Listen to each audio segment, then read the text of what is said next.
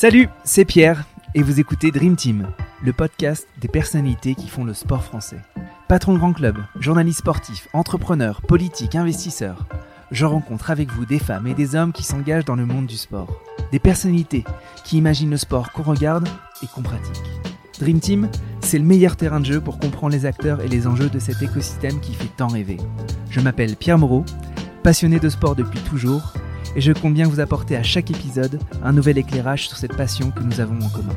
J'espère que cette causerie vous plaira, et si c'est le cas, vous pouvez soutenir le podcast en le partageant à vos amis ou en mettant de belles étoiles sur les plateformes d'écoute comme iTunes ou Spotify. Allez, c'est parti pour cette nouvelle causerie, bonne écoute Alors bonjour à toutes et bonjour à tous, bienvenue dans ce nouvel épisode de Dream Team avec aujourd'hui un format Big Boss. Je suis reçu au Quai d'Orsay par Samuel Ducroquet, qui est non moins euh, l'ambassadeur pour le sport, et il nous expliquera tout ça aujourd'hui. Merci Samuel. Je t'en prie, merci, salut Pierre. Écoute, euh, ravi qu'on puisse euh, enregistrer cet épisode avec une fonction qui est assez unique, en tout cas dans, dans, le florilège des fonctions que j'ai pu recevoir sur Dream Team. j'ai reçu des ministres des sports, j'ai reçu des patrons de fédé, j'ai reçu des, des, des, organisateurs de grands événements sportifs, mais la diplomatie et le sport, c'est pas forcément un truc que j'ai couvert, même si on a beaucoup parlé avec Michael Alosio, qui fait un épisode avec moi à l'époque. Donc je te remercie de, venir euh, bah, traiter de ces sujets. Mais avant de, parler de tout ça, on va commencer par la, première question que je pose tout le temps à mes invités, qui est comment on s'entraîne à devenir Samuel du croquet La question piège. Euh, alors, euh, comment on s'entraîne à devenir Samuel du croquet Je pense qu'il faut prendre le contre-pied de ce qu'on veut devenir, parce que j'y reviendrai peut-être dessus. Euh, je m'attendais pas du tout à occuper ces fonctions un jour et du coup je me suis pas préparé à être Samuel Ducroquet. En tout cas Samuel Ducroquet, euh, ambassadeur pour le sport. Ouais. Donc la meilleure manière de se préparer, euh, c'est de, de, suivre son chemin et euh, d'ouvrir les yeux, d'ouvrir les, les, oreilles et puis de, de, saisir les opportunités quand elles se présentent. C'est comme ça que je dirais qu'on s'entraîne à devenir Samuel Ducroquet. Donc on reviendra sur euh, les opportunités que tu as pu saisir pour en arriver jusque-là. Mais c'était quoi ton, ton rapport au sport dans ta jeunesse euh, Parce que finalement, euh, on parle d'ambassadeur de, sport, mais ça fait quelques temps que tu es dans le mouvement sportif finalement. C'est un peu le cheminement qui t'a amené à ce poste-là, mais avant, tu étais déjà, on va y revenir. C'est quoi ta rencontre avec le sport? Pourquoi finalement tu avais une appétence pour cet écosystème? En fait, les, les deux étaient euh, totalement cloisonnés. Euh, j'ai pas de j'ai pas de background sportif euh, à la différence de ma prédécesseur je je suis pas champion du monde ni multiple champion du monde. Euh, je suis issu du, du monde diplomatique euh, j'ai j'ai je me suis formé euh, dans les sciences politiques les questions européennes etc on y reviendra peut-être aussi. Mais mais mon rapport au sport il est purement amateur et purement plaisir. Ouais. donc j'ai par contre fréquenté entre guillemets les terrains depuis ma ma plus tendre enfance, euh, comme footballeur, euh, comme volleyeur, euh, comme joueur de roller hockey. Et puis ah, évidemment, c'est le rugby qui a pris le dessus en arrivant en arrivant au lycée à 7, puis à 15, et puis évidemment mes plus belles années. en tant que sportif amateur, mais mais j'avais pas de j'avais pas de d'incentive particulier, de, de justification d'évoluer dans le domaine du sport. Mes parents aimer le sport euh, comme ça. D'ailleurs, ma mère aime probablement encore plus le sport. Et aujourd'hui, euh, je pense qu'elle connaît presque mieux l'actualité du sport que moi. D'ailleurs, c'est elle qui régulièrement me rappelle que les filles du 15 jouent euh, le dimanche après-midi ou euh, que telle équipe a fait telle performance. Donc d'ailleurs, je lui dois une fière chandelle. merci maman pour ces, ces petits rappels de, de, temps en temps. mes frères et sœurs, pareil, pratiquaient le sport, un peu comme moi. Ils ont, mes deux frères ont beaucoup joué au rugby. Et paradoxalement, c'est ma sœur qui était, qui en a fait son métier avant nous. Je dis paradoxalement parce que c'était peut-être celle qui était un peu le moins euh, le moins compète de, par rapport à la fratrie de 4 et qui aujourd'hui est euh, alors certes c'est sport et culture puisqu'elle est elle est prof de danse chorégraphe euh, à, Bruxelles.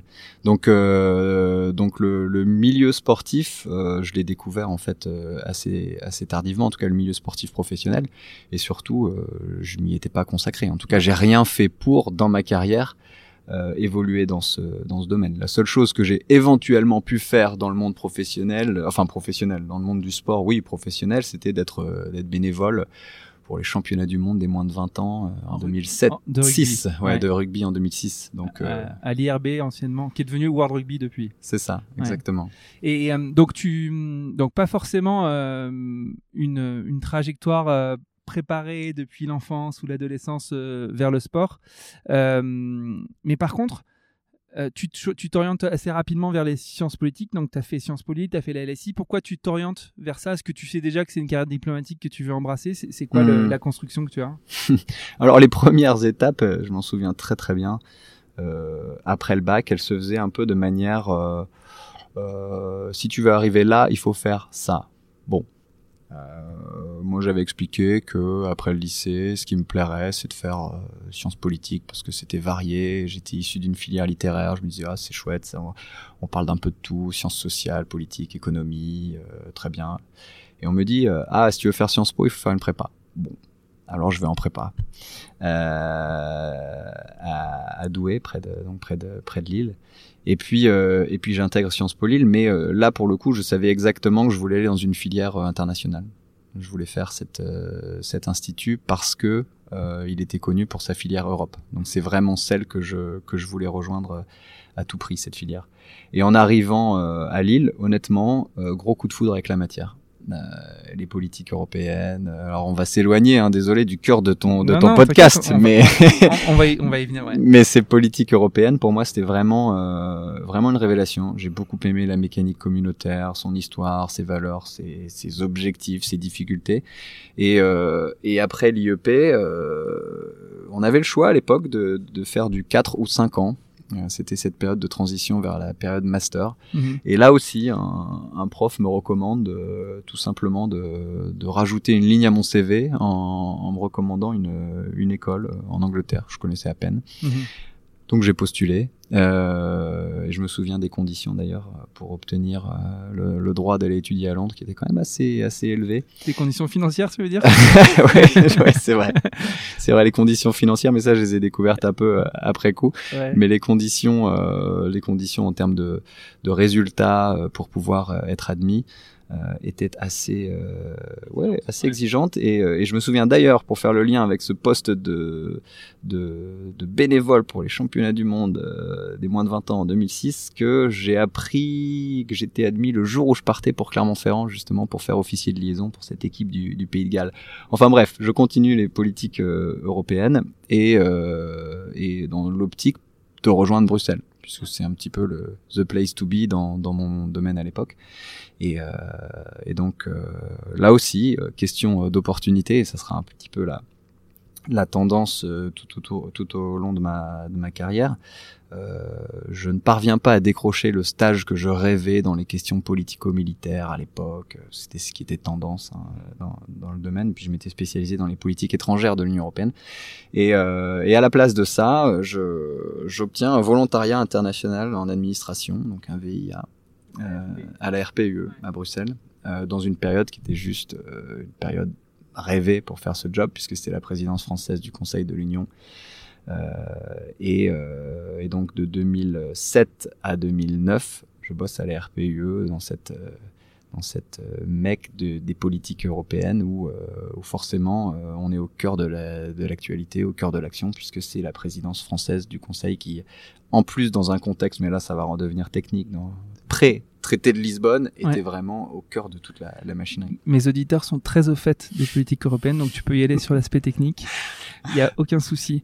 Euh, ouais, donc euh, tu, tu bosses à l'ERP euh, pendant 2-3 ans. Ensuite, tu rejoins la centrale euh, mm-hmm. à la direction de l'Union européenne pendant 2-3 ans. Qu'est-ce que qu'est-ce que tu y fais? Et là, c'était justement, c'était une, une, croisée des chemins. Euh, encore une fois, euh, la question c'était euh, rester à Bruxelles et, et, suivre une carrière soit de fonctionnaire européen, soit de lobbyiste, soit d'assistant parlementaire, cabinet de conseil.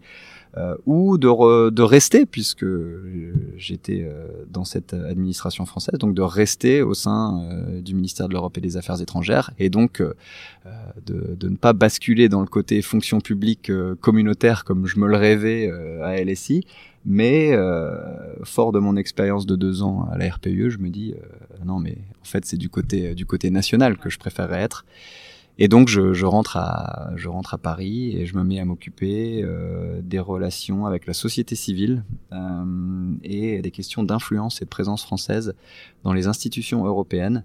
Donc deux sujets euh, qui peuvent paraître un peu un peu étranges parce qu'ils sont très horizontaux, euh, très transversaux permettre de, rencontrer un maximum de gens.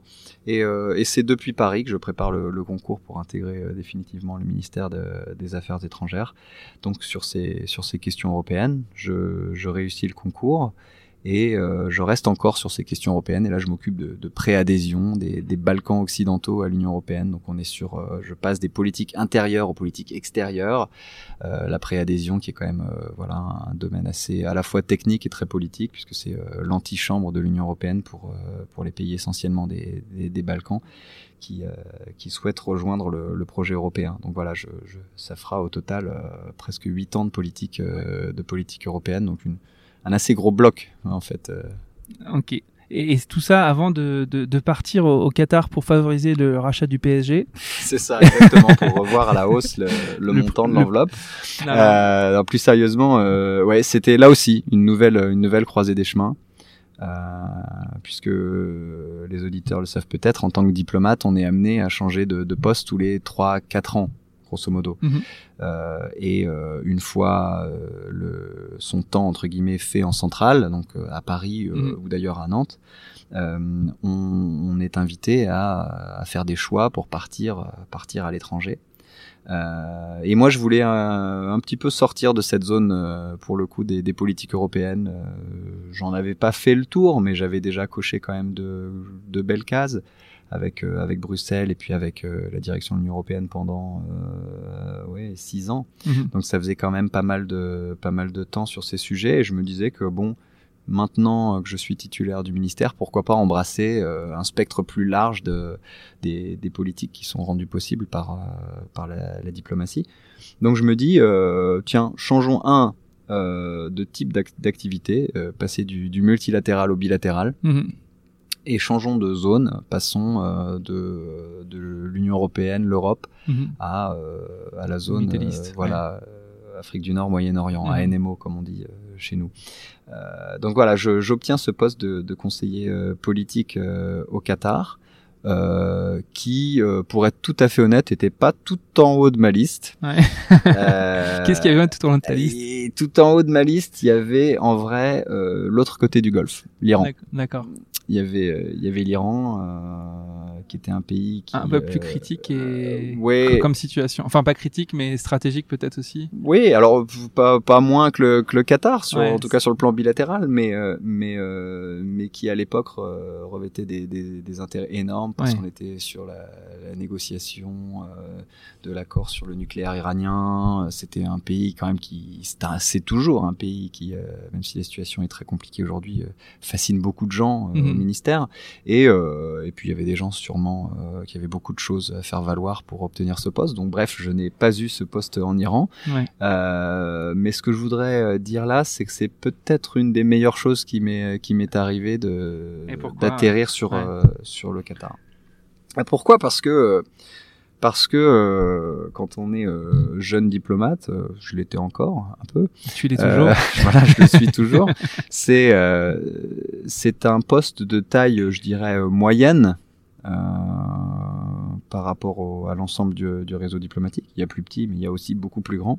ce qui permet de toucher quand même un, un nombre de sujets très variés. Euh, et, et c'est important. Donc j'étais conseiller politique, donc rattaché à la chancellerie politique. Mmh, euh, donc la chancellerie, c'est l'ambassade. Enfin, c'est le, le, service politique oui, de, de l'ambassade. Ouais différent de la, la chancellerie. Euh, voilà, c'est pas le, ministère de la Justice ouais. non plus en France et euh, c'est euh, ce n'est pas non euh, les affaires consulaires, ce sont essentiellement les, les affaires politiques.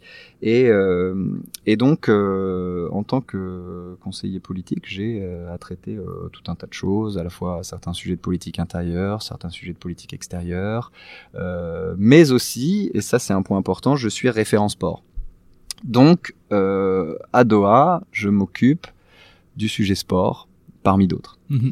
Mais en réalité, euh, ce que je découvre euh, vraiment à Doha, même si je suivais les questions de politique et de, sport, euh, politique internationale, mais comme ça pour le, pour le plaisir, c'est l'impact que ça peut avoir, un, sur notre travail au quotidien, deux, sur notre relation bilatérale, et Mhm. plus largement euh, sur euh, l'influence que ce pays peut avoir sur la scène internationale Notamment Donc, en France. ouais. notamment en France. Donc, euh, donc c'est un levier euh, extrêmement important.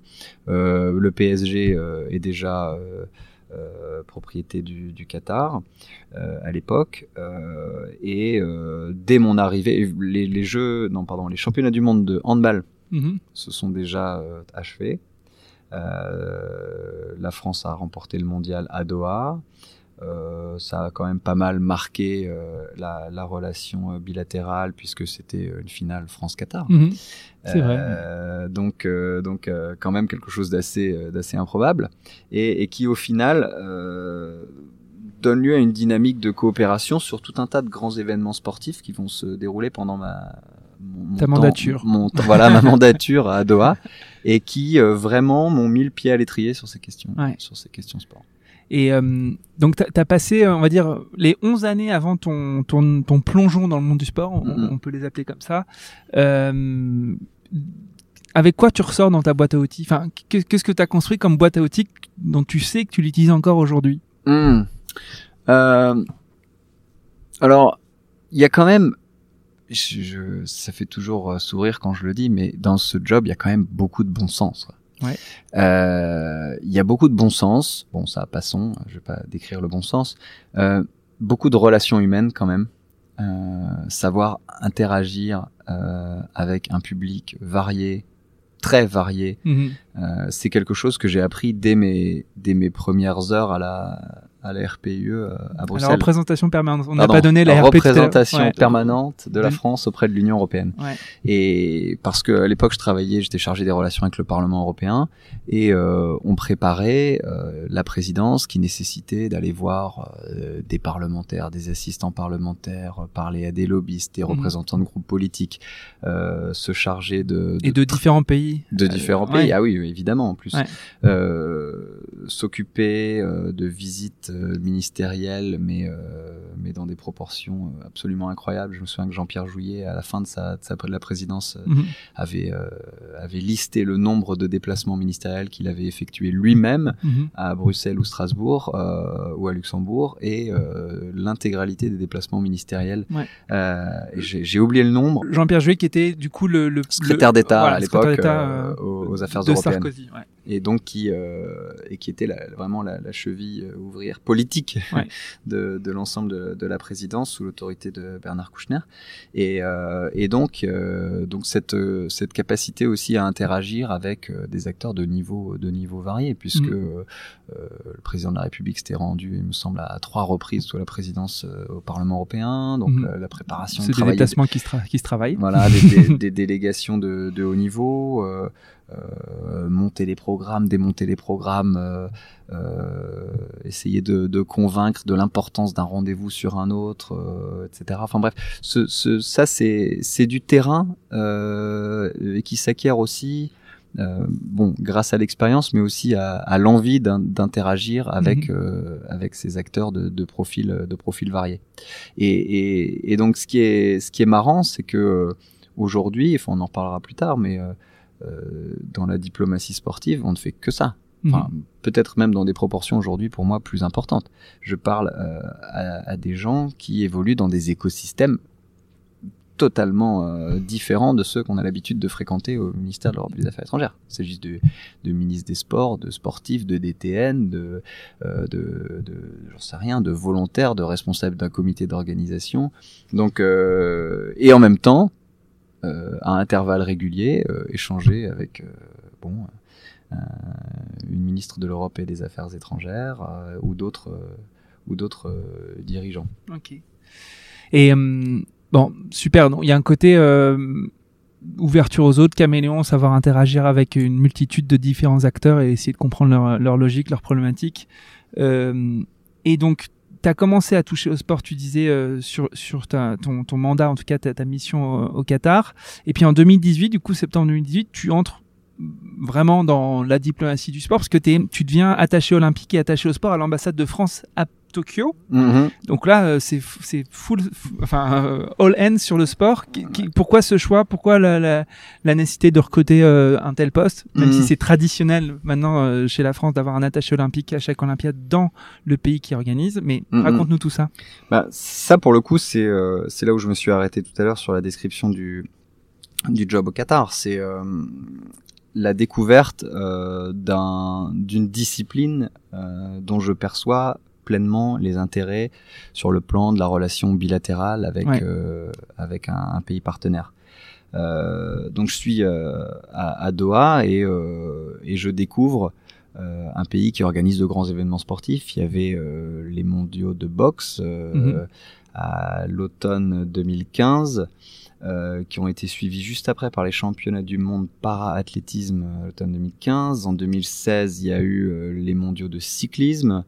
Euh, et puis toutes les coupes diverses et variées qu'on voit passer par Doha, que ce mhm. soit l'escrime, la natation en eau libre, la natation au bassin, euh, la gymnastique, enfin bref, toutes ces. Donc, je, peux me permettre de te couper parce que du coup, tu, tu, tu me relances sur le, sur le, sur le, sur le Qatar et tu as bien raison. Enfin, tu reviens sur le Qatar. Est-ce que ça a été stratégisé par le Qatar de s'investir à ce point dans le sport pour euh, pour s'ouvrir euh, à l'Occident ou est-ce que c'est une stratégie diplomatique complètement assumée, stratégisée ouais, ouais, oui, je pense que c'est bon, beaucoup d'experts euh, en ont parlé et en parleront peut-être encore mieux que moi, mais, euh, mais le Qatar vraiment, euh, parmi ses efforts pour à la fois exister sur la scène internationale et puis c'est parfois avancé comme un, un outil de défense. Mhm. Euh, le fait d'exister, le fait de nouer autant de partenariats avec autant d'acteurs influents, parce que les acteurs, et c'est ça qui, c'est vraiment un enseignement fort de, de mon expérience euh, sur mes fonctions euh, passées et actuelles. Et les acteurs du sport sont influents, mhm. parfois au même titre que des chefs d'État et de gouvernement, et c'est un monde qui nécessite vraiment d'être voilà d'être d'être pris en considération. Donc le Qatar qui noue ses liens, que ce soit avec les, les puissants du monde du football, euh, avec euh, d'autres fédérations euh, internationales, eh bien oui, malgré sa taille, malgré sa population relativement faible, a fortiori nationale, mhm. eh bien on vient à exister, à placer vraiment le, son nom sur la carte du monde. Et euh, bon, ça encore une fois a été souvent décrit, mais, c'est euh, un atout, euh, un atout majeur pour un pays de, cette taille, certes avec des moyens financiers qui, qui ne sont pas ceux d'autres pays qui aimeraient adopter les mêmes stratégies, mais l'organisation par le Qatar de la Coupe du Monde de football en 2022 est un événement qui était central pour le pays. Et d'ailleurs, c'est un des sujets, parce que j'ai mentionné les autres euh, grandes euh, du monde ou compétitions qui se tenaient là-bas. Mais évidemment, moi, j'ai pas vécu depuis le Qatar la Coupe du monde de, football, mais je sais que c'était euh, la priorité quasiment numéro une de l'agenda politique. en tout cas, tout s'y rattachait. Mhm. Et donc à Doha, je, je, je, découvre à la fois bon ce que ça peut représenter sur le plan géopolitique, certes, mais aussi ce qu'on peut jouer nous et ça c'est un point important, ce qu'on peut jouer nous euh, en tant qu'ambassade pour le mouvement sportif français. Et, ça c'est euh, c'est quelque chose que j'ai découvert euh, ben, de plusieurs de plusieurs manières. Peut-être que maintenant les choses se font plus régulièrement et plus systématiquement, et tant mieux. Mais à l'époque, en tout cas, certains sports, n'avaient pas nécessairement l'habitude d'être approchés par euh, des représentants de l'ambassade dans le cadre de leur euh, de leur euh, compétition dans tel ou tel pays. Mhm. Alors je vais évidemment pas dire que c'est moi qui commençais ça, ça serait ça serait mentir et ça serait malhonnête et puis présomptueux, mais néanmoins je me suis attaché vraiment à apporter bon déjà parce que j'aimais le sport, mais parce que je, je savais que pour une équipe de France, j'en sais rien, euh, de cyclisme, pour une équipe de France de natation eau libre, euh, de boxe, euh, ça peut être important, j'en sais rien, d'avoir un appui logistique pour euh, essayer de trouver le petit truc qui va retirer l'épine du pied de la délégation, mhm. qui va, je me souviens de l'identification en nombre suffisant de, de glacières pour l'équipe de France de cyclisme, pour qu'ils puissent mettre tout le, tout le, les glaçons boissons, les, les, serviettes rafraîchissantes pour l'équipe de France, euh, d'une question de ravitaillement. ça, c'est une, une, anecdote que j'aime beaucoup et j'en parle souvent avec Stéphane Leca. Mm le patron de l'eau libre euh, en France, cette question de, du ravitaillement d'un nageur, euh, puisque euh, le, le, nombre de staff n'était pas suffisant pour assurer le ravitaillement d'un des, des, nageurs. Donc, donc j'étais venu sur le ponton mhm. Aider au, ravito d'Alexis à l'époque. et c'est c'est quelque chose qui était vraiment vraiment drôle. Enfin ça c'est une petite anecdote rigolote, mais mais de manière un petit peu plus sérieuse lorsque lorsque Tony Yoka progresse dans les championnats du monde euh, de boxe à Doha à l'automne de 2015 qualificatif pour Rio et puis on sait ce qui s'est passé après. Euh, c'était pour moi presque une responsabilité euh, de l'ambassade que de mobiliser la communauté française en vue euh, de ce que j'ignorais hein, allait mhm. être une performance ben, historique, historique mhm. et qui ont fait de cet athlète un, bah, un, des sportifs les, les, plus quand même connus et médiatisés aujourd'hui du de l'écosystème français. Donc euh, mobiliser euh, les lycées français, euh, récupérer des invitations et, et, créer cette effervescence qui peut qui peut porter un, un athlète. ça me paraissait aussi être une des fonctions d'un référent sport dans, dans une ambassade. Mhm. C'est quelques petites anecdotes qui, en tout cas, de mon côté, étaient côté côté ambassade de France au Qatar était extrêmement extrêmement importante. Est-ce que est-ce que parce que là le, sous-jacent de tout ça c'est le quand même le rayonnement de la France. En tout cas, s'assurer du rayonnement de la France à travers les athlètes, donc les mettre dans les meilleures conditions et les capacités pour qu'ils fassent rayonner la France. Est-ce que ça c'est un truc qui, a été euh, pensé, verbalisé, stratégisé, même au sein de, du Quai d'Orsay, euh, de dire bon bah vous les ambassadeurs ou toutes les, les, les référents sport de chaque ambassade, votre boulot c'est de mettre les athlètes dans les meilleures conditions. C'est toi ton initiative où tu as senti que tu avais, avais, un jeu un peu libre sur ça et c'est comme ça que tu hmm. l'as fait. Et chacun fait un peu ce qu'il veut? J'ai pas le sentiment qu'il y avait de, de stratégie. De guideline, comme on dit. Voilà, il y avait pas de, il y avait pas de feuille de route ou de ligne directrice sur euh, la manière d'accompagner, euh, d'accompagner une équipe sportive. Mais en fait, je voyais ça euh, comme accompagner une délégation, j'en sais rien, d'hommes ou de femmes d'affaires, une délégation politique. eh bien, nous, nous sommes français, nous sommes l'ambassade. Notre objectif, c'est d'accompagner accompagner au mieux une délégation française pour qu'elle parvienne à ses objectifs, qu'ils soient économiques, euh, politiques, culturels, euh, culturels mais sportifs. Et, donc non, pas de ligne directrice, mais à vrai dire, euh, j'étais quand même largement porté par l'action de notre notre ambassadeur à l'époque sur place, hein, Éric Chevalier, qui est désormais ambassadeur de France en Irak et mhm. qui continue à se mobiliser sur les questions sport. J'ai une, super anecdote tout à l'heure à, raconter, mais mais j'étais vraiment, je me sentais vraiment libre en tant que, que conseiller euh, politique et référent sport euh, à Doha, euh, de faire ce travail d'accompagnement parce que lui-même était sur la même longueur d'onde, mhm. pardon, euh, et, euh, et, il était toujours partant pour aller à la rencontre du chef de délégation de l'équipe de France de boxe, de parathlétisme, d'intervenir devant le lycée français sur l'importance des, de, de, des, des, politiques d'inclusion, de, de, jouer lui-même au foot contre des contre des des, des, équipes locales. Euh, donc euh, pour le coup, euh, sur ces dossiers-là, j'avais vraiment l'ambassadeur idéal. Et, et, donc après, moi-même, j'ai pris des initiatives, j'ai fait des propositions et, et toute cette dynamique a connu son paroxysme pendant la campagne de Paris 2024. Ça, c'était vraiment le moment où. Euh, euh Donc l'attribution, elle est en 2016 euh, 17. 17, ouais. Et en 2016, on est dans la campagne euh, internationale. Donc, donc la campagne internationale s'ouvre. C'est une anecdote que j'ai déjà racontée, enfin une anecdote, un élément que j'ai déjà raconté à, à, pas mal de d'interlocuteurs ou, ou d'amis, mais je me souviens. Il y a que des amis qui écoutent ça. je pense que début 2016, euh, je pense que c'était début 2016, hein, mais euh, euh, on apprend que l'Assemblée générale de l'Association des comités nationaux olympiques ne va pas se tenir à Rio, qui est vraiment euh, focalisé sur la préparation des Jeux olympiques et paralympiques euh, de l'été, et, et, que cet événement qui est prévu à l'automne 2016 finalement va être organisé ailleurs. Et je lis quelque part que ça sera au Qatar. et je réalise pas hein, encore une fois hein, ce que c'est que cet événement. Je me Mhm. dis tiens bon, euh, le Qatar récupère un nouvel événement dans le domaine du sport, pas surprenant, bon on verra, mais j'ai l'impression quand même que c'est un gros truc.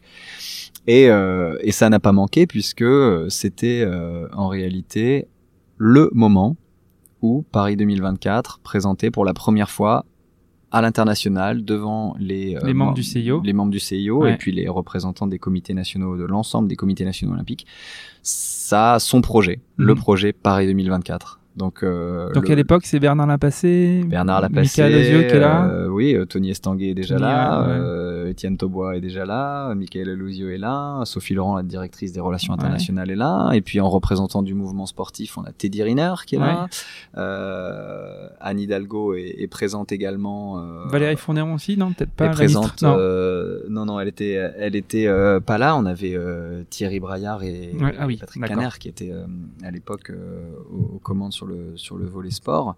Euh, et donc, euh, et donc, euh, pour ce, ce grand moment à Doha, tout ce monde converge littéralement vers le Qatar. Et, et ce qui a donné lieu les mois précédents à une mobilisation quand même extrêmement forte, une coordination très étroite. On va pas révéler tous les secrets, mais très étroite avec avec Paris 2024 pour les mettre eux en Ouais. meilleures conditions pour qu'ils puissent pitcher devant ben, Budapest à l'époque et qui est Mhm. encore là et, euh, et Los Angeles. Ouais. Et, euh, et ça veut dire, et là c'est, vous allez comprendre toute la logique de ce que j'ai dit euh, avant, ce qui veut dire que tout le réseau qu'on a mobilisé dans les années précédentes, Mhm. en, en- parce que ce que j'ai pas expliqué aussi, c'est que euh, mettre la France dans de bonnes conditions euh, pour performer au championnat du monde de boxe, c'est aussi rendre service aux organisateurs qatariens qui, pour leur finale, avaient, euh, j'en sais rien, 500 Français euh, Mhm. qui faisaient un maximum de bruit et, et qui ont pu assurer le spectacle et faire en sorte que euh, la finale se soit pas déroulée euh, dans un silence assourdissant dans une, une enceinte vide, Mhm. ce qui peut arriver dans Ouais. certains pays. Donc euh, on a une euh, on a une relation très étroite qui se qui se noue avec le Comité national olympique qatarien, avec le ministère des Sports, avec j'en sais rien euh, tel Ouais. organisme privé. Et donc là tout ce tout ce travail en fait qu'on a monté pendant les années euh, Précédentes, ouais.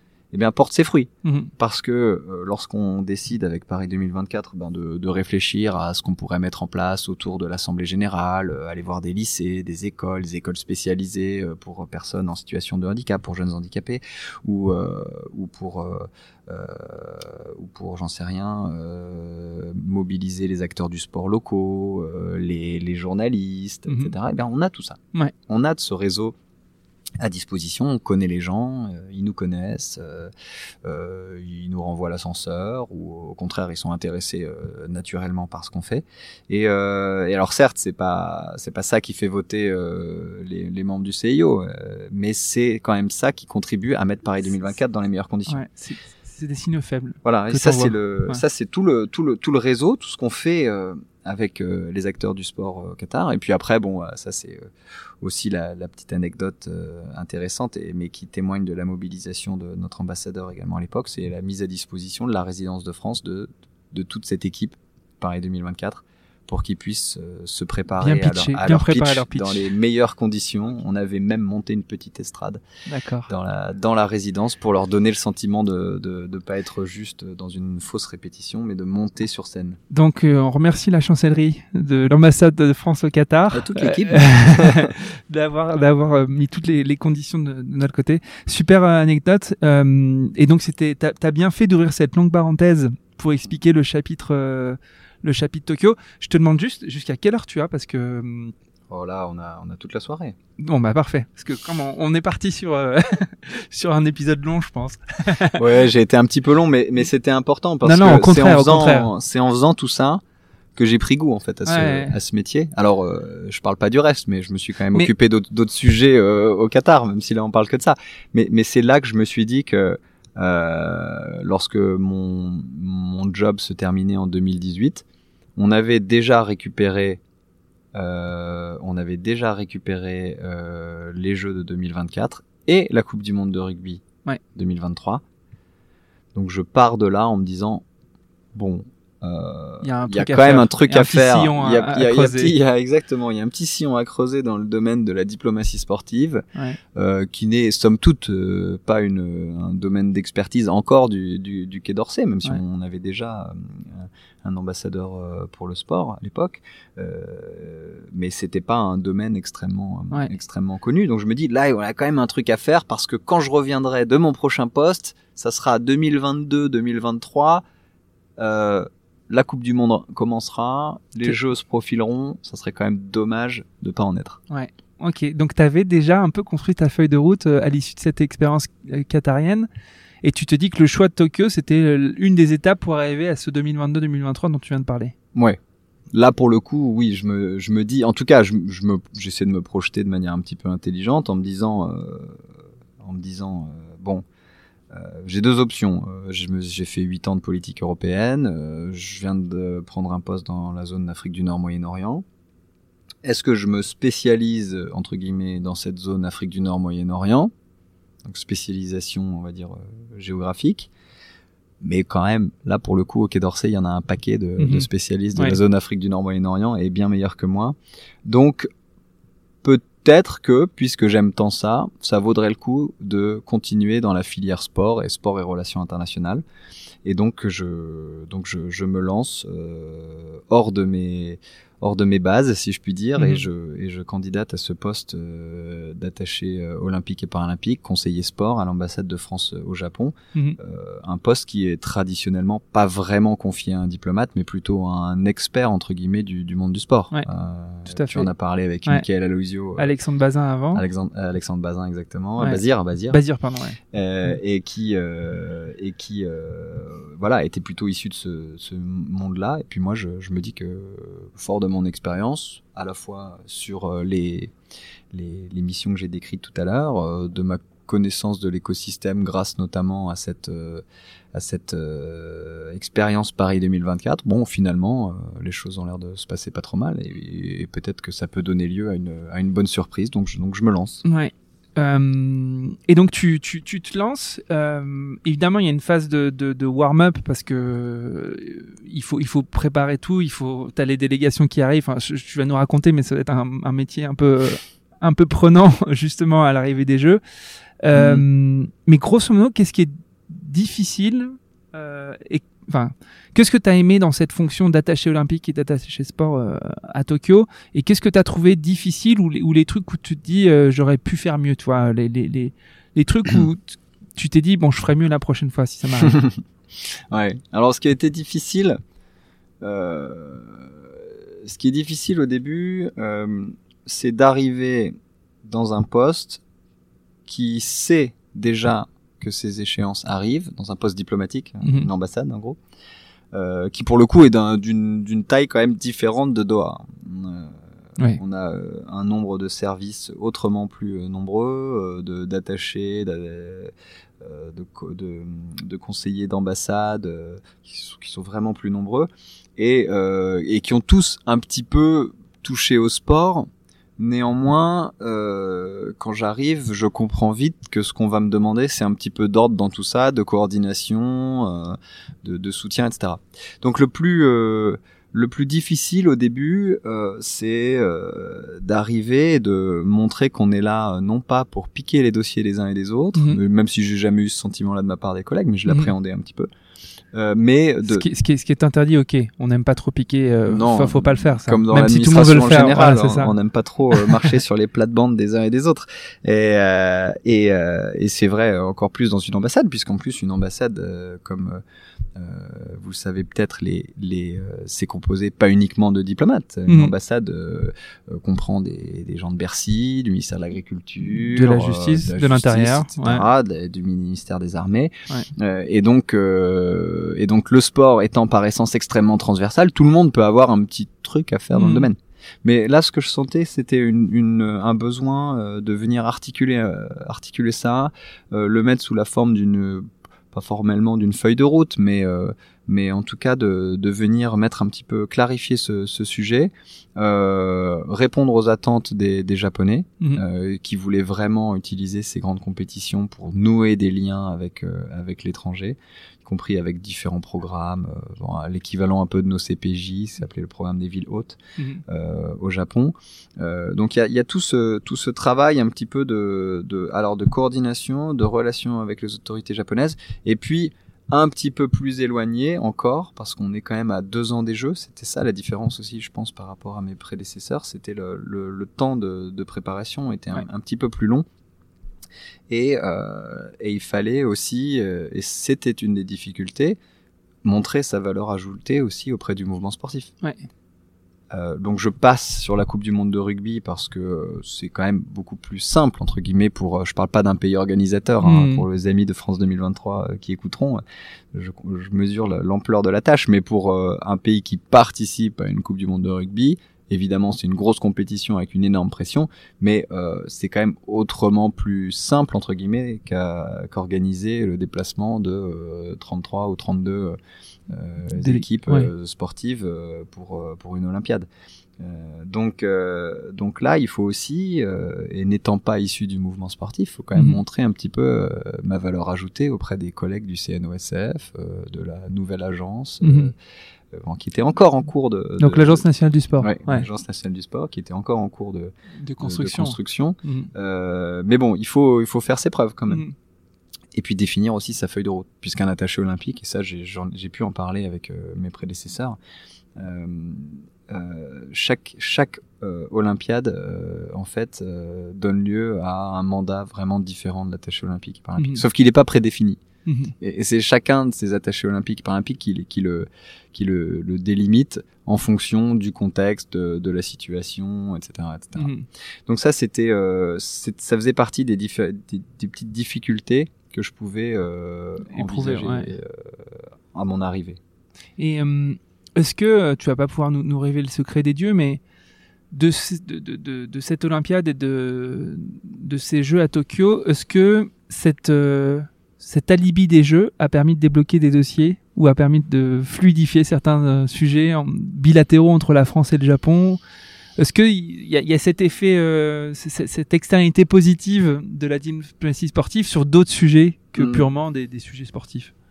Alors euh, globalement, ça peut, il peut y avoir des euh, des, des externalités positives parce que là là je parle plus largement, hein, pas que Ouais. les Jeux de Paris 2024, mais c'est aussi un point à prendre en considération lorsqu'on parle de diplomatie sportive, c'est que le les, les acteurs du sport, je le disais tout à l'heure, peuvent être euh, extrêmement euh, influents euh, sur Ouais. le plan national comme sur le plan international. hein.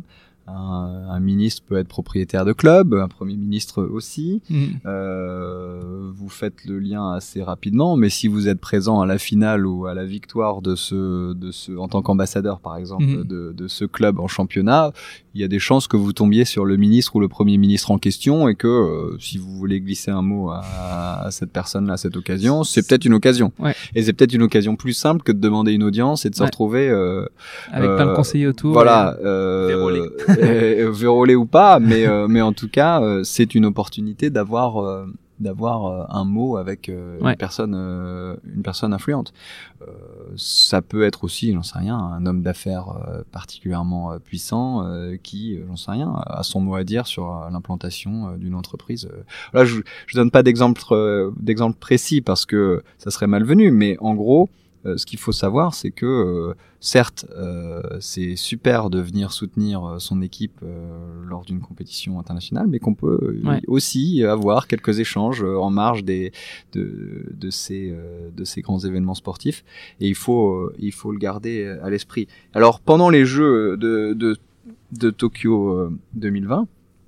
Il y a quand même une chose qu'il faut garder à l'esprit, c'est que euh, le président de la République était euh, le seul ben, chef d'État du, du G7 à être venu à Tokyo euh, pour les Jeux. Euh, alors certes, certes, Avec en ligne de les mire, conditions étaient difficiles, euh, les restrictions liées à, la Covid Covid, ouais. ont fait que euh, on était parfois pas découragé de venir, mais encouragé de venir pour, pour une durée quand même limitée dans le temps, avec un certain nombre de restrictions qui étaient quand même parfois un petit peu décourageantes, il faut se, se l'avouer. Néanmoins, euh, en termes de, je pense, euh, d'amitié, euh, de signes d'amitié avec la partie japonaise, la présence du président de la République à la cérémonie d'ouverture des Jeux, les, les, échanges qu'il a pu avoir avec le Premier ministre japonais, la participation à la cérémonie donnée par l'empereur, et puis bon, évidemment, en tant que futur pays hôte des Jeux, c'était un symbole, un symbole important. Euh, et, et, ça, quand même, c'est, ça peut euh, évidemment avoir des, des externalités euh, positives parce que nos, nos, partenaires ont de la mémoire quand même. Ils, mhm. se, ils, se, souviennent lorsqu'un lorsqu'un représentant étranger se rend dans notre pays à l'occasion d'une grande compétition. Donc c'est ça fait partie des, des, choses à garder absolument à l'esprit quand on quand on regarde ce qui s'est passé à Tokyo. Et puis globalement, notre présence au niveau politique a été forte pendant le jeu. Ouais. Je vais te poser la même, question que, que tout à l'heure. Euh, tu nous as expliqué les difficultés, mais du coup, les difficultés que tu as su surmonter. Mais euh, qu'est-ce que tu as mis dans ta, dans ta boîte à outils à, la fin de Tokyo de, 2020 du coup hmm. euh, et, et, pourquoi enfin et finalement tu, tu, décides de renforcer encore plus parce que tu rejoins le Cojop euh, ensuite explique-nous un peu le ton cheminement après après les Jeux de Tokyo qu'est-ce qui te, finalement ton plan s'opère à la perfection ah. mais, mais explique-nous qu'est-ce qui t'amène à, à, rejoindre le Cojop qu'est-ce que hmm. tu y fais ouais. voilà le là pour le coup, euh, les choses se sont faites beaucoup plus progressivement par rapport à, à Doha où je me suis euh, euh, tourné vers vers le poste d'attaché olympique et paralympique pas à la dernière minute, mais quand même en fin de parcours. Mhm. où j'ai osé un petit peu franchir ce, ce cap. Paris 2024, c'est quelque chose qui a été beaucoup plus réfléchi et mûri. Mhm. Euh, parce qu'on avait l'occasion euh, d'échanger toutes les semaines avec ces interlocuteurs-là, parce que j'ai beaucoup travaillé avec euh, la direction de la coopération internationale de Paris 2024, qui fait partie de la direction des, relations internationales, que j'avais beaucoup de plaisir à travailler sur sur le projet, à les accompagner aussi dans leur programme d'observation des Jeux, de, des Jeux olympiques et paralympiques. Donc ça, c'était une autre, un autre pôle de la direction des, des relations internationales, donc les, le pôle des, des, services à la famille euh, des jeux. Mhm. Euh, et, euh, et là, je, je vois euh, évidemment, j'ai les yeux tournés vers les, les Jeux de Paris de, Tokyo 2020, pardon, le lapsus, qui qui sont reportés. Donc on remet la tête dans le guidon. Ça, c'était une période très dure. Hein. Mhm. Tu, posais la question des, des, des moments difficiles. Euh, le mois de mars 2020 pour moi c'était vraiment un, mais comme beaucoup hein, mhm. je veux même pas me mettre à la place des athlètes mais un coup de marteau énorme derrière, mhm. la, derrière la, nuque euh, on reviendra peut-être là-dessus mais mais je, je, je dessine un petit peu les perspectives de de, de l'après Tokyo et là pour le coup je me dis que je ne peux pas rentrer en France et ne pas être dans dans le monde sportif euh, en 2022-2023. Mhm. Euh, c'est pas vraiment envisageable. Mhm. C'est ni envisageable ni souhaitable. Mhm. C'est-à-dire euh, euh, sur le plan sur le plan personnel, c'est un domaine que je continue d'apprécier, que je continue d'aimer parce que pour tout un tas de raisons, on en a suffisamment parlé je trouve ça passionnant, je m'y sens bien, je, je, je, me sens utile. Euh, et, euh, et, sur le plan RH, je me dis que quand même euh, créer du sens au parcours, c'est pas inintéressant. Même si je sais que j'ai tout un tas de collègues qui, qui, qui vivent des carrières fantastiques euh, en passant d'un poste de conseiller culturel dans un pays, puis conseiller politique dans un autre, puis partir sur du consulaire et des visas euh, encore ailleurs, et sans aucune a priori cohérence autre que diversifier le parcours, le profil les expériences, ce qui est, ce qui est fantastique. Mais, euh, mais pour moi, euh, je voulais créer une forme de continuité et euh, pour rien vous cacher, que ça soit pas vu au ministère comme, mais bon c'est secondaire, mais quand même, que ça soit pas vu comme une un petit moment de fun dans la carrière, quoi, de Mm. s'être occupé du sport, des Jeux Olympiques et Paralympiques à Tokyo. euh, voilà, très bien. euh, bon, il est, il s'est, il est allé s'amuser là-bas. Alors ça, c'est pour ceux qui évidemment qu'on connaissent pas l'intérieur euh, euh, du, du sujet, mais euh, mais bon, je pense que ça peut vite être compris comme Ouais. qui c'est si aller faire sur ces trucs-là, et Ouais. puis revenir à Paris en s'occupant d'un sujet, j'en sais rien, hautement politique euh, ou de coopération qui n'aurait rien à voir. Donc là, je me dis vraiment, il faut que j'en sois, et euh, et petit à petit, je je sonde, je, je discute avec Paris 2024, je vois où est-ce que je réfléchis, euh, où est-ce qu'il pourrait y avoir une valeur ajoutée pour eux, pour moi. J'échange avec le ministère, je leur demande si une mobilité hors du département est envisageable. Euh, C'est tout à fait en ligne avec la, la politique du, du Quai d'Orsay, hein, de Mhm. diversifier les parcours, a fortiori depuis la, la récente euh, réforme avec la, la fusion des corps. Euh, diversifier les parcours, aller à l'extérieur, apprendre de nouvelles compétences, euh, euh, enrichir son, ce- à la fois sa, sa manière de voir, mais aussi ses, sa manière de travailler. Et, et donc euh, tout ceci se fait de manière extrêmement fluide. Et donc je, je pars en mobilité à janvier 2022 Ouais. à, à Paris 2024. Ok. Euh, et donc tu es en charge du programme pour les dignitaires. Qu'est-ce que ça veut dire Ouais. tout ça? Bah, le programme des dignitaires, c'est un, c'est un programme. euh, C'est pas que des Ferrero Rocher sur un service sur un plateau? Non, il n'y a pas que ça. Ouais. Une bonne partie, hein, comme, comme tout bon diplomate qui se respecte. Cette pub nous aura fait décidément beaucoup de mal. Eh ouais, je suis désolé. On hésite, on hésite, euh, on est à- plusieurs ministères à hésiter à leur intenter un procès. Euh, non, plus, plus sérieusement, on est euh, euh, le programme des dignitaires est, est un programme euh, très particulier, donc qui est euh, rattaché euh, au, au service du protocole du, de Paris 2024 et qui consiste en gros à préparer euh, le parcours client, pour Ouais. reprendre le jargon, de l'ensemble des souverains, chefs d'État, chefs de gouvernement, ministres des Sports et autres ministres compétents sur ces Ouais. questions euh, sportives pendant les Jeux.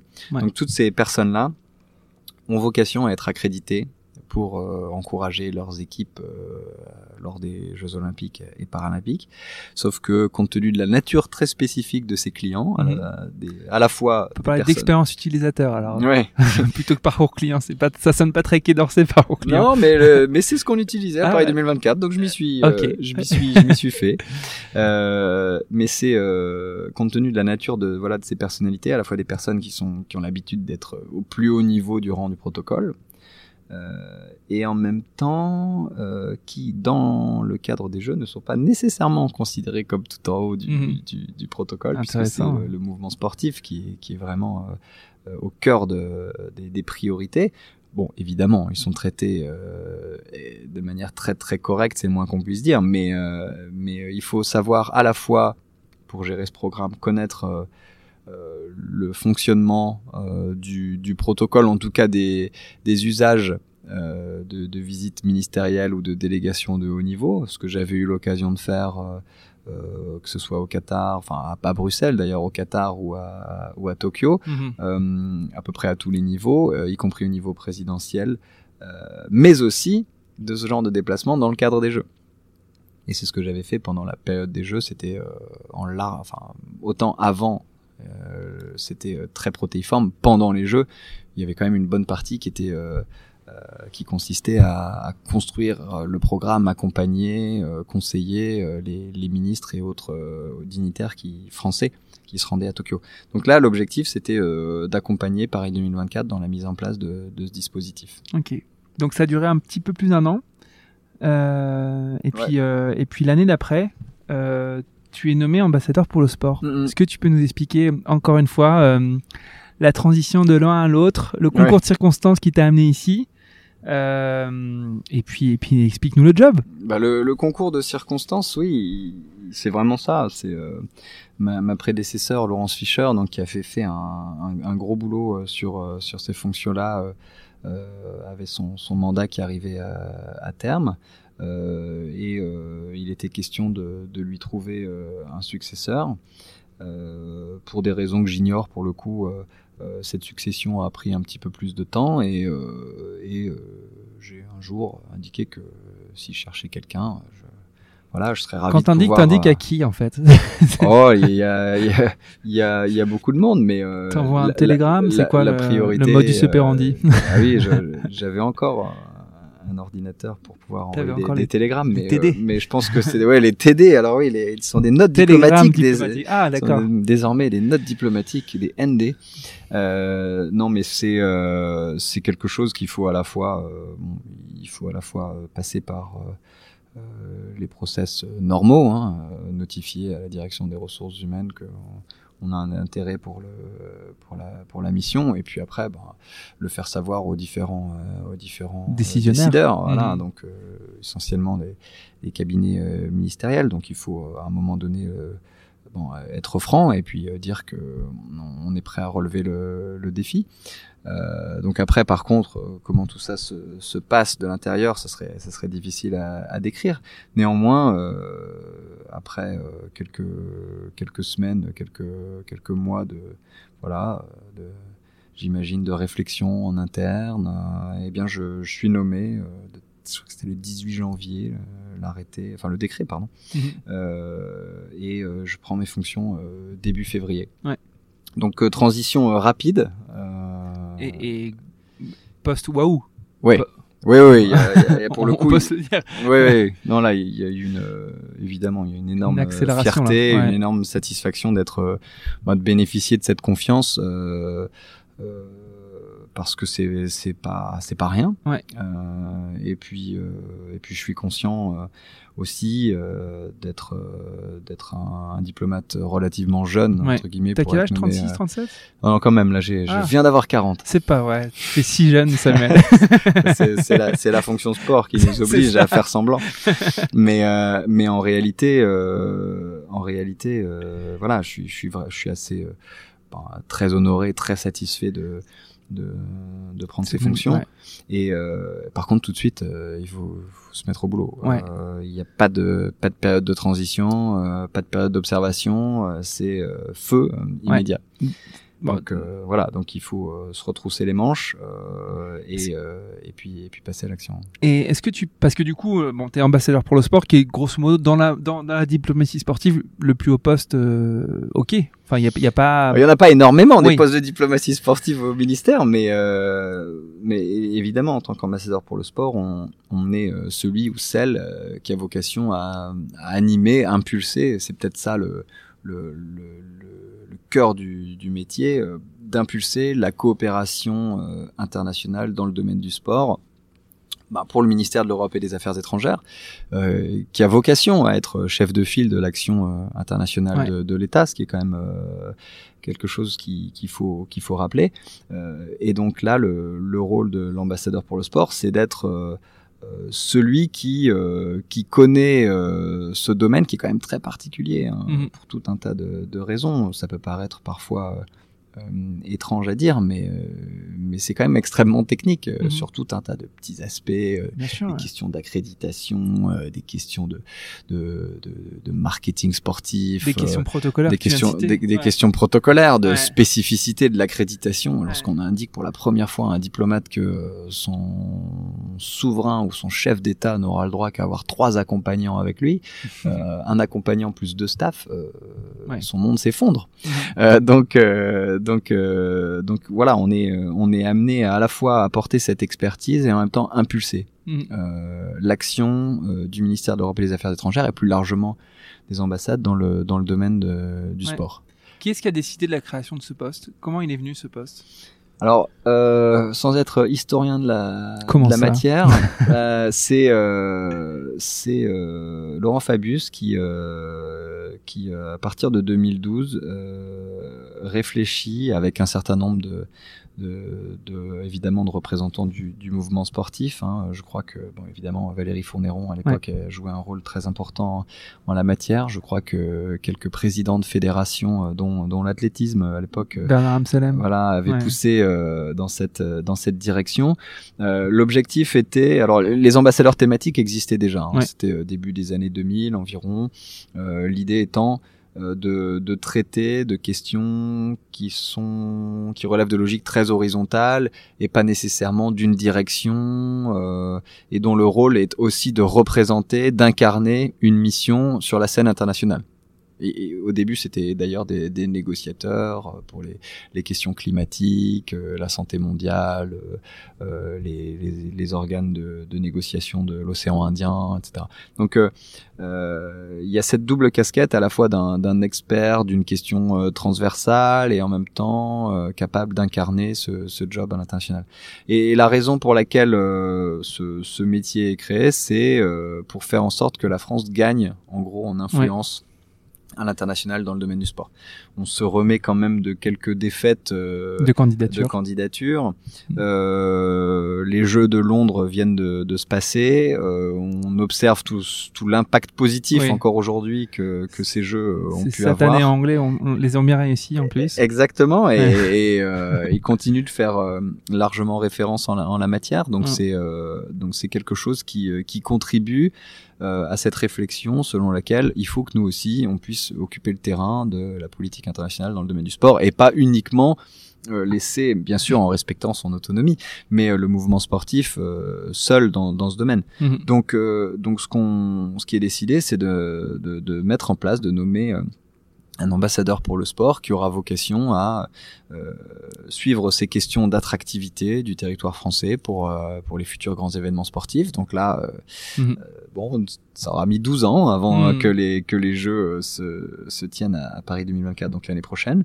mais ça peut aussi revêtir des questions d'influence par les nominations dans les instances internationales, qui reste aujourd'hui un enjeu un enjeu important. mais il faut aussi prendre en compte les objectifs de Laurent Fabius à l'époque, euh, qui était de développer euh, la diplomatie économique dans le domaine du sport, le soutien aux entreprises, à la filière, puisque le, le Quai d'Orsay à l'époque avait des compétences dans le dans le commerce international, euh, qu'il a un petit peu moins aujourd'hui, même si on a toujours un ministre délégué euh, commerce extérieur, mais bon, qui euh, qui euh, qu'il fallait euh, prendre en considération euh, à l'époque. Donc on a la création de ce poste et puis merci pour ce cours d'histoire, ça voilà. Finalement, tu t'en es bien sorti. Allégé. et donc et donc aujourd'hui, certaines caractéristiques de la mission sont toujours sont toujours valables. Même la quasi totalité des, des missions sont toujours valables. Il y en a juste quelques-unes qui se sont ajoutées. Ouais à, mesure que les, les, ambassadeurs ou que le Quai d'Orsay a développé euh, sa stratégie. Et donc, j'avais une question qui, qui, était un peu euh, qu'est-ce qui est attendu de toi sur ce poste mm-hmm. Et je vais mettre une deuxième question c'est qu'est-ce qui pourrait tout faire foirer? Ouais. Alors, euh, qu'est-ce qui pourrait, euh, qu'est-ce qui est demandé d'ailleurs? Qu'est-ce qui est attendu? Bah, La feuille de route que, que la ministre de l'Europe et des Affaires étrangères a, a signée et qui et, qui reprend évidemment des préoccupations fortes aussi du, du ministère des, des, Sports et des Jeux Olympiques et Paralympiques, euh, sont de trois ordres en gros. La première est, est conjoncturelle puisqu'elle est directement liée à la préparation des grands événements, donc la Coupe du Monde de rugby qui vient de commencer avec cette cette belle première euh, victoire de la France face à la Nouvelle-Zélande. D'accord, je, pensais que tu allais parler de la cérémonie d'ouverture. Qu'on a su apprécier. euh, J'ai apprécié euh, la cérémonie d'ouverture juste avant et, et ces clins d'œil à notre France des années 50. Mais j'ai donc j'ai une première partie de ma mission qui est directement liée à la préparation de, de ces grands événements. Euh, ce que certains ici au ministère appellent la mise sous tension euh, du ministère. C'est drôle. C'est-à-dire en gros euh, faire en sorte que le ministère réponde présent pour sa part du, du job. Ouais. le ministère des Sports et des Jeux Olympiques et Paralympiques a une tâche immense, notamment de coordination, avec l'aide de la délégation interministérielle aux Jeux de Michel Cadeau. Donc euh, Amélie Oudéa Castera euh, travaille très étroitement euh, Qui est la ministre des Sports. sur ce point, oui. et les ministères dont on parle régulièrement aussi, le ministère de l'Intérieur pour les aspects sécurité, le ministère des Transports évidemment, mhm. mais le ministère des Affaires étrangères lui aussi a un, rôle un rôle fort à jouer, que ce soit sur les questions consulaires. Mhm. Donc tout ce qui est euh, délivrance de, de visa, facilitation de la délivrance de visa en lien avec le ministère de l'Intérieur, bien sûr pour euh, la famille olympique et paralympique qui viendra ouais. euh, pendant les Jeux et qui est le, qui constitue le cœur des Jeux parce que sans famille olympique et paralympique il n'y a pas de Jeux. Donc euh, contractuellement, on se doit de faciliter euh, les dispositifs visa. L'aspect protocolaire, donc ça c'est le pendant quai d'Orsay de ce que j'expliquais tout à l'heure sur le programme des dignitaires internationaux, c'est-à-dire comment faire en sorte que le cérémonial du quai d'Orsay euh, qui a l'habitude, dont c'est le métier, de s'occuper des souverains, des chefs d'État, euh, euh, des chefs de gouvernement et des ministres des Affaires étrangères, qu'on n'a pas cité tout à l'heure pour une raison très particulière, ben, adapte aussi son dispositif à l'accueil de ce public dans un contexte Jeux Olympiques et Paralympiques. Mmh. Donc on fait euh, on fait clasher les deux mondes là. Mmh. Et, euh, et, on fait en sorte que ce clash se, soit plutôt un mariage plutôt qu'un clash. euh, troisièmement, euh, les aspects de communication. Donc là, la direction de la communication va devoir aussi prendre en considération le fait que des milliers de journalistes viendront pour assister aux Jeux et seront accrédités, certes, mais qu'il y en aura beaucoup d'autres qui viendront pour faire d'autres choses, du magazine, de, mhm. de, l'ambiance, etc. Et qu'il faut aussi les, les, accompagner et pourquoi pas euh, s'appuyer sur les dispositifs dont, euh, dont euh, le quai a, à, à, disposition pour, pour inviter par exemple des journalistes étrangers, leur faire voir certains certains atouts que, que notre pays euh, a.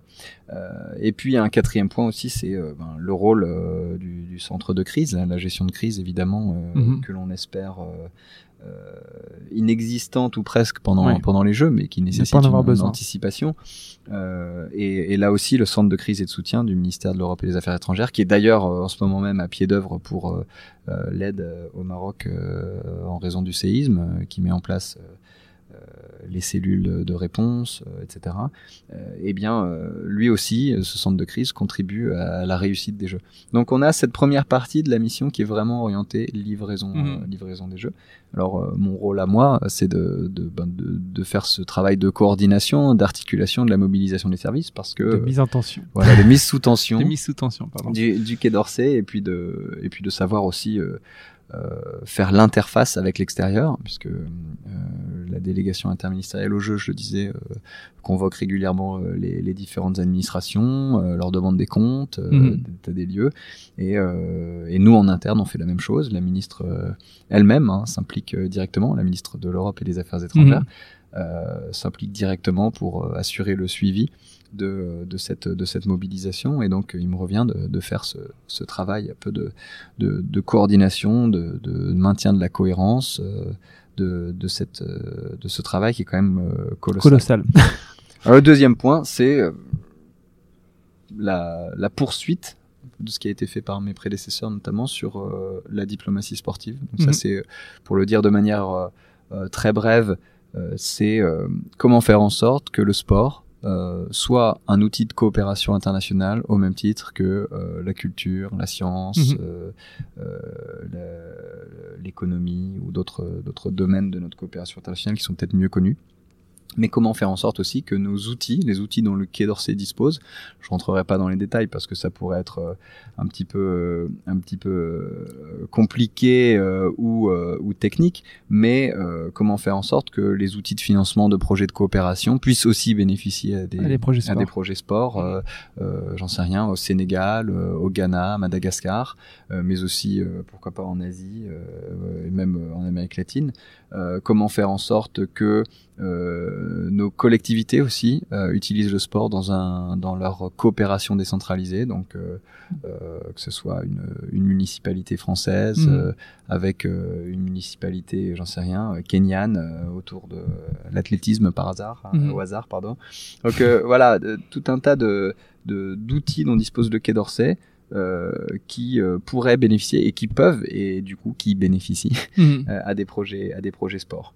Euh, donc ça, c'est euh, le, deuxième, le deuxième gros volet, tout en animant le réseau des ambassades, à qui on demande de se mobiliser désormais. Mhm. Enfin, tu posais la question tout à l'heure de, de, la mobilisation des, euh, des, euh, des, des, référents sport dans les postes. On essaie de plus en plus de les guider en leur proposant des choses, en leur proposant des actions.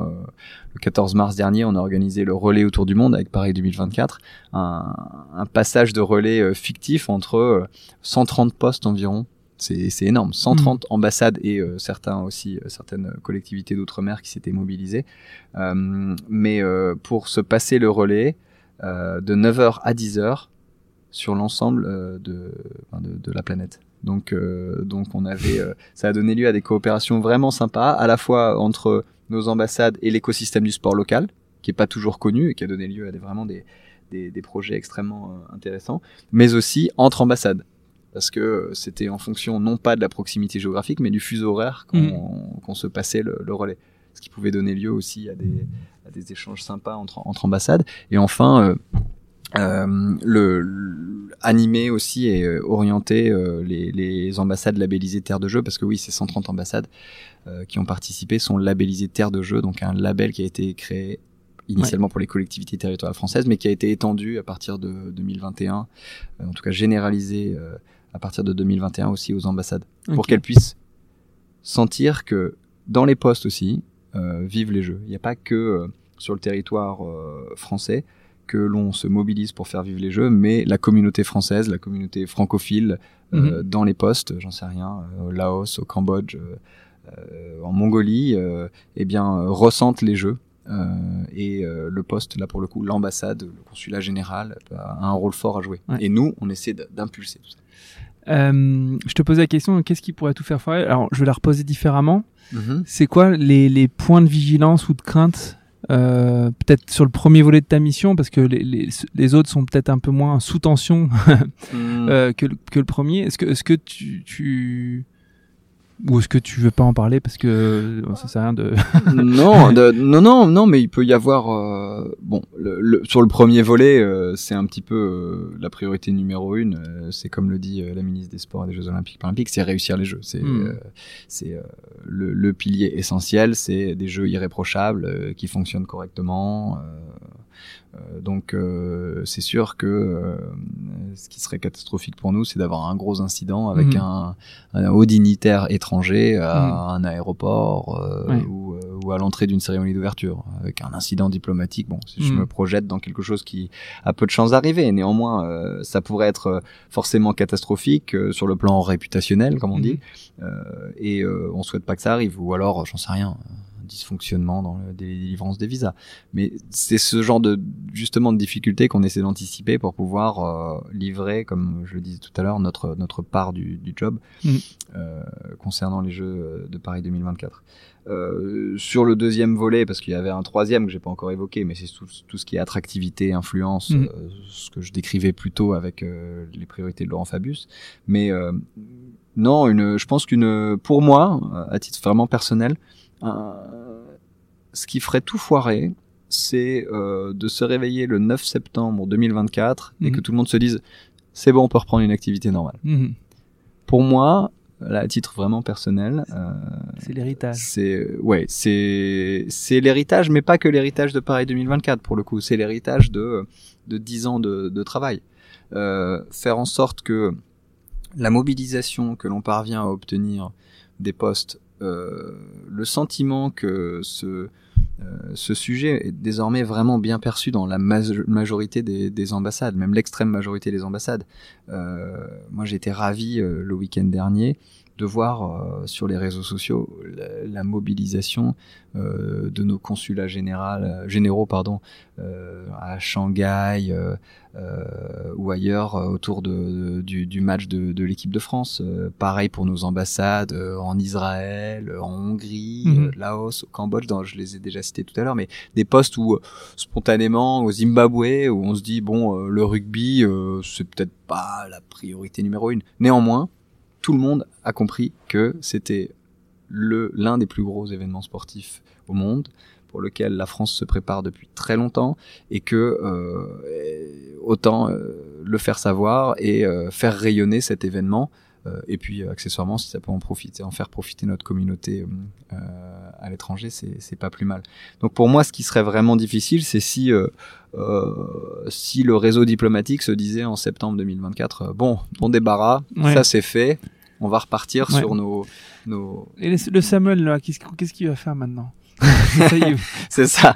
Mais il, il, il, va être complètement désœuvré. Ouais. Bah justement non. Et justement, on a on a déjà même pas mal d'idées ouais. euh, sur l'après 2024. Euh, on a déjà ce label dont il faudra réflé réfléchir euh, à l'avenir. Ce ouais. label euh, Terre de Terre jeu de 2024. Jeu. Alors c'est pas une notre propriété, hein, c'est une mmh. propriété de Paris 2024.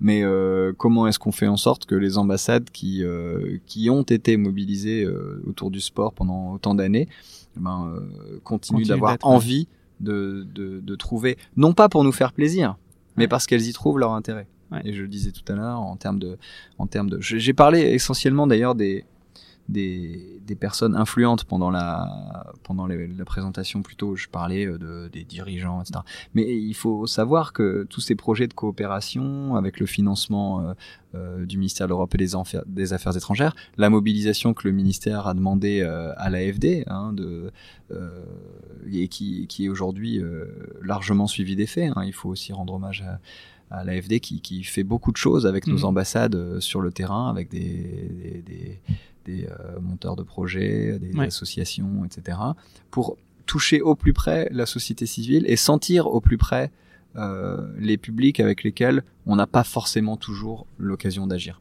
Et ça, c'est euh, pour l'après 2024, c'est vraiment une, une, chose importante.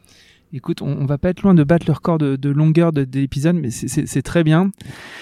Euh, on, on, avait commencé à, à toucher du doigt un, non pas un souci, je sais pas comment le, qualifier, mais toi tu défends, enfin tu représentes un État, tu représentes une nation, euh, et tu as plein peut-être de, confrères et de consoeurs, euh, je sais pas d'ailleurs si tu as des alter ego d'ambassadeurs pour le sport dans d'autres euh, pays. Très peu. Très peu.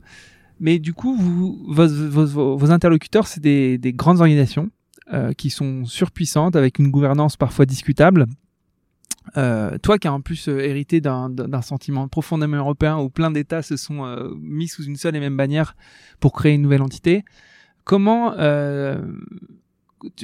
comment comment interagir avec des, des, instances aussi surpuissantes et avec bah, parfois non pas des des zones d'ombre sur le, caractère démocratique, mais en tout cas, il y, a eu des scandales particulièrement forts, notamment pour la FIFA. Euh, est-ce que est-ce que c'est un est-ce que c'est quelque chose de problématique de parler au nom de la France alors que d'avoir en face de toi un, une entité qui détient son pouvoir euh, sans contre-pouvoir finalement? Hmm. Désolé pour cette question complètement longue et un peu, euh, non, mais, un peu tarabiscoté. Je vois un petit peu l'enjeu. bon, déjà, il, faut partir du principe qu'on est des acteurs d'une certaine manière euh, extérieure. On est un peu des outsiders par rapport euh, rien, au CIO, à l'IPC. Euh, c'est le, le, CNO ou le, Comité national olympique ou le Comité national paralympique qui est membre de, de cette instance internationale. Et nous, en tant que gouvernement, on est extérieur à tout ça. Évidemment, on interagit potentiellement avec ces, représentants, mais on reste en, en, dehors de, des, cénacles de, de, de des, cercles de décision. Euh, maintenant, euh, ce qu'il faut, nous, côté État, c'est être absolument euh, irréprochable sur notre manière d'interagir avec ces, acteurs, euh, d'être absolument en phase avec, avec nos valeurs, avec cette exigence ben, d'exemplarité.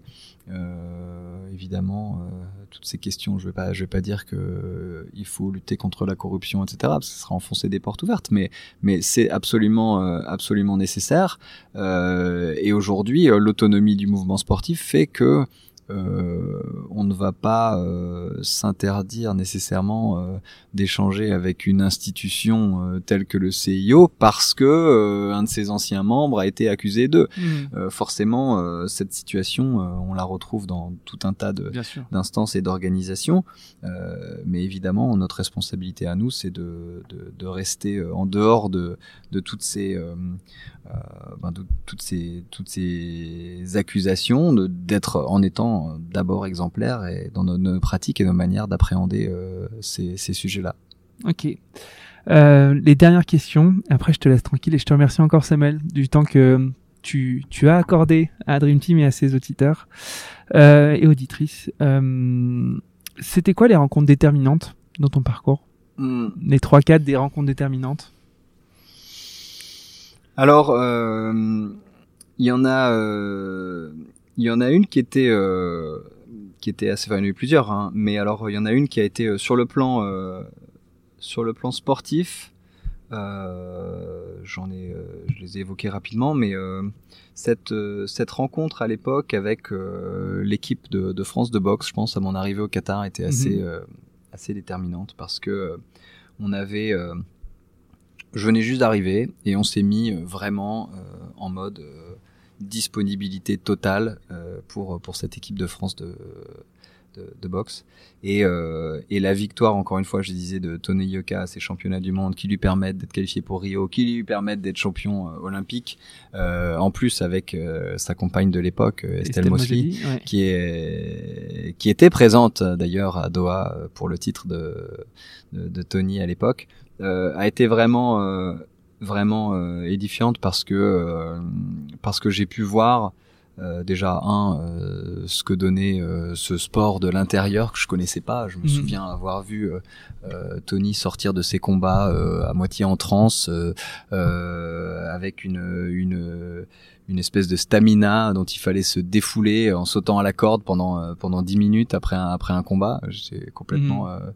abasourdi par par tout ça donc c'était vraiment un, un moment un moment fort parce que je me souviens aussi qu'à l'époque euh, eh bien ça les avait touchés en fait cette, cette, cette présence euh, de l'ambassadeur de France. Je parle pas de moi, je parle de mon, mon chef de l'époque. Et ça c'était euh, et, et, voir après le parcours qu'il a qu'il a, qu'il a, accompli et Estelle pareil mais qui combattait pas à l'époque pour les mondiaux euh, c'était vraiment vraiment fort.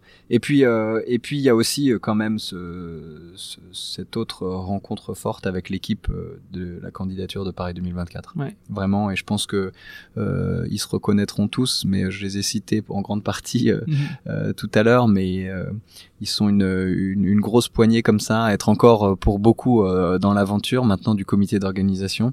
Mm-hmm et, euh, et, la rencontre avec cette équipe surmotivée, euh, à la fois représentative de d'experts de, l'organisation d'événements sportifs, mais aussi du mouvement sportif. Euh, euh donc euh, c'était vraiment quelque chose de quelque chose de, de fort parce que euh, on a eu le sentiment là aussi d'être extrêmement utile et de venir rejoindre une famille mmh que j'ai eu le privilège de d'intégrer pour de vrai mhm. euh, en intégrant Paris 2024. Mais, euh, mais forcément, euh, l'équipe des relations internationales de Paris 2024, qui était à l'époque dirigée par, par Sophie Laurent, mhm. avec aussi Aurélie Merle qui en faisait partie, Johan Pellico, Anaïs Gay, qui était voilà dans, dans, toute cette équipe et qui et qui dès 2016 mettaient toute leur énergie pour pour obtenir les jeux donc c'était ça c'était une rencontre très très très forte et puis que j'ai j'ai eu le plaisir de, de côtoyer à Tokyo, et puis après Tokyo, et puis euh, encore l'année prochaine, si tout va bien. Ouais.